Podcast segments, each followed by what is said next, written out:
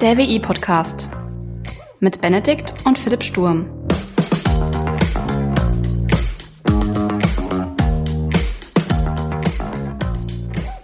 Hallo und herzlich willkommen zu einer neuen Folge des WI-Briefings.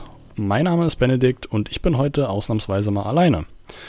In der letzten Folge haben wir, äh, also Philipp und ich, ein bisschen darüber gesprochen, äh, wie man gut lernen kann, was so meine Strategien waren, so während der Lernphase, äh, welche Learnings ich hatte aus der ersten Lernphase, also für alle, die es noch nicht wissen. Ich bin im zweiten Semester und schreibe bald in meiner zweiten Prüfungsphase Klausuren und habe dann einfach mal so eine Gegenüberstellung gemacht, so von dem, was ich so in der ersten Lernphase ähm, so für ja, für Learnings äh, rausgenommen habe und mir vorgenommen habe für die nächsten Lernphasen und inwiefern ich das auch umsetzen konnte oder gegebenenfalls sogar neue Learnings äh, hinzugewonnen habe.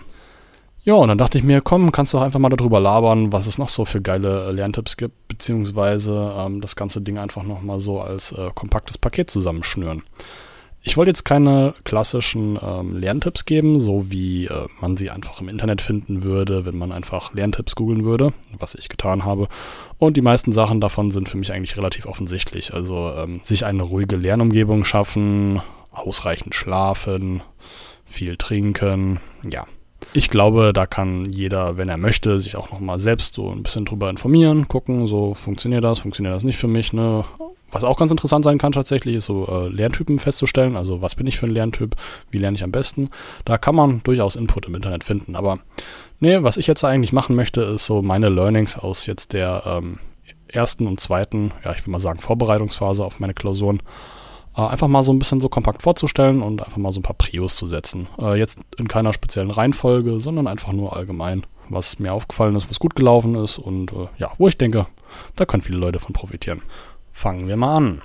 Also eine Sache, wo ich denke, da kann man schon sehr, sehr früh im Semester mit anfangen, ist äh, einfach einen Überblick behalten, beziehungsweise den Überblick erst gar nicht verlieren. Also damit meine ich äh, konkret, dass man einfach alle Themen, die über das Semester so behandelt werden, einfach so im Auge behält und ähm, auch so ein bisschen für sich einen Haken hintersetzt, okay, habe ich das verstanden oder bin ich gut in das Thema reingekommen oder halt nicht. Dementsprechend kann man schon, äh, ich sag mal, im weiteren Verlauf durchaus feststellen, wo dann äh, Aufholbedarf oder sogar komplett Nachholbedarf sein könnte. Also es hilft tatsächlich, äh, einfach so einen Überblick zu behalten. Vor allem gegen Ende des Semesters hilft es dann auch durchaus, das Lernen so ein bisschen zu strukturieren, dass man äh, gegebenenfalls aufkommende Lücken füllen kann, beziehungsweise dass man gegebenenfalls festgestellte Lücken wieder schließen kann. Deshalb mein nächster Punkt, ähm, Lücken. Äh, Im besten Fall sollte man erst gar keine Lücken aufkommen lassen. Äh, das lässt sich logischerweise eigentlich kaum vermeiden.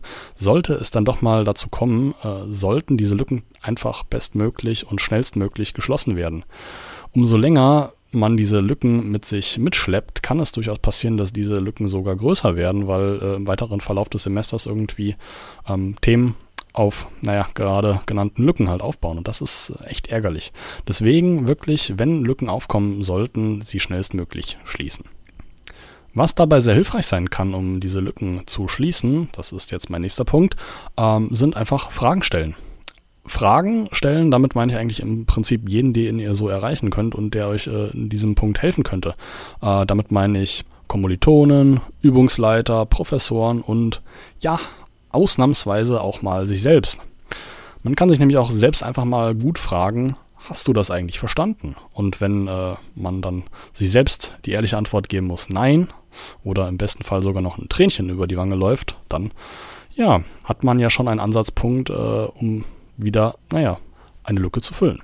Aber nee, Spaß beiseite. Ähm, also es hilft wirklich, sich einfach mit Kommilitonen auszutauschen, auch mit Übungsleitern kann man mal ein bisschen lockerer reden und einfach nachfragen, so, ja, ich habe das jetzt nicht verstanden, was sind denn so Ansatzpunkte, vielleicht auch mal so ein bisschen, ähm, da hilft auch der Professor ganz gerne mal, das Big Picture vielleicht nochmal vor Augen führen.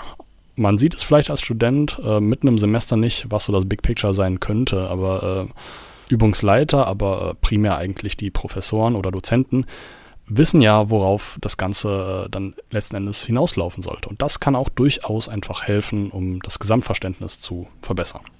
Also ein ganz wichtiges Tool, einfach Fragen stellen.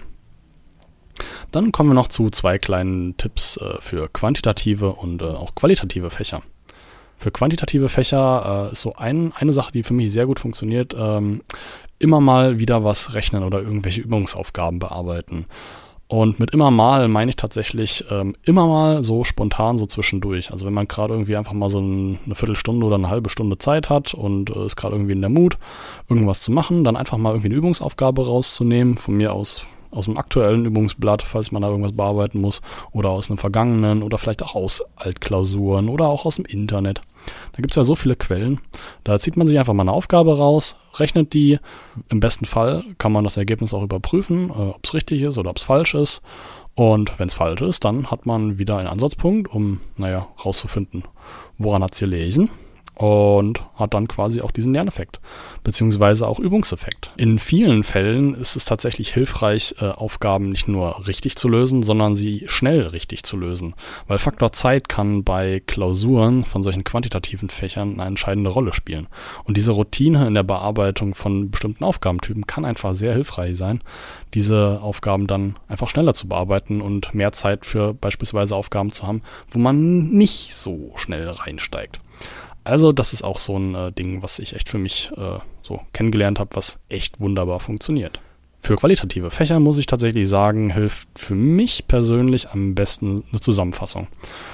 Und nach der Zusammenfassung kommt dann meistens die Zusammenfassung der Zusammenfassung und viel Lesen der Zusammenfassung. Also was ich damit sagen möchte, ist, es hilft einfach, sich mit dem Stoff zu beschäftigen und ich finde, indem man Sachen einfach so zusammenfasst und dann überlegt, okay, wie kann ich das noch kompakter zusammenfassen, beschäftigt man sich mit dem Stoff, man verarbeitet den Stoff und verinnerlicht den Stoff, ohne ihn wirklich aktiv auswendig zu lernen. Weil auswendig lernen weiß ich nicht, bringt mir nicht so viel. Es ist, hm, da fehlt mir ein bisschen das Verständnis. Aber wenn ich mir überlege, okay, ich habe jetzt ähm, beispielsweise eine Zusammenfassung geschrieben oder habe mir ein paar Notizen zusammengestellt und ich möchte daraus eine, eine Zusammenfassung oder ein Skript formulieren. Wie kann ich das am besten verpacken, so dass ich es im Nachhinein verstehe? Und dann hat man von mir aus ein Skript mit 30 Seiten und dann überlegt man sich, jo, das ist doch vielleicht ein bisschen viel, wenn ich das gegen Ende des Semesters lernen möchte. Wie kann man das dann noch kompakter formulieren, so dass äh, ich immer noch mit dem Skript lernen kann, aber deutlich kürzer ist und das Wissen immer noch das gleiche ist wie vorher. Sowas hilft mir bei qualitativen Fächern wirklich, wirklich sehr gut. Zu guter Letzt möchte ich nochmal einen Punkt aufgreifen, der ganz gerne so ein bisschen inflationär äh, verwendet wird, aber tatsächlich doch ein bisschen mehr dahinter stecken kann. Ähm, Prioritäten setzen. Mit Prioritäten setzen meine ich, ja, logischerweise auch ähm, Prioritäten so äh, während der äh, Semesterzeit, also Vorlesungszeit, dass man, äh, naja, seine Prioritäten auf die Universität oder Hochschule verschiebt. Ich meine mit Prioritäten aber auch tatsächlich noch andere Aspekte im Leben, die, äh, die eine gewisse Balance herstellen, so zwischen Lernen und, naja, ich sag mal, das, was halt noch so ums Lernen und die Uni drumherum so passiert. Das, meiner Meinung nach sollte sich das gut in einer Balance halten. Also man sollte äh, definitiv viel für die Uni machen. Man sollte aber auch definitiv dann auch etwas für sich machen, so dass sich das insgesamt in der, in der Waage hält. Ansonsten, Disbalancen sind nie gut. Da einfach mal auf euch acht geben, euch mal kritisch hinterfragen, jo, wo setze ich meine Prios? Auf der anderen Seite könnte man sich dann auch durchaus mal hinterfragen, habe ich dann vielleicht nicht auch einen ein bisschen zu starken Schwerpunkt auf der äh, Leben genießen Seite äh, im Vergleich zur Uni? Da könnte man dann auch überlegen, dann den Schwerpunkt wieder ein bisschen zu verschieben und wieder ein bisschen mehr für die Uni zu machen.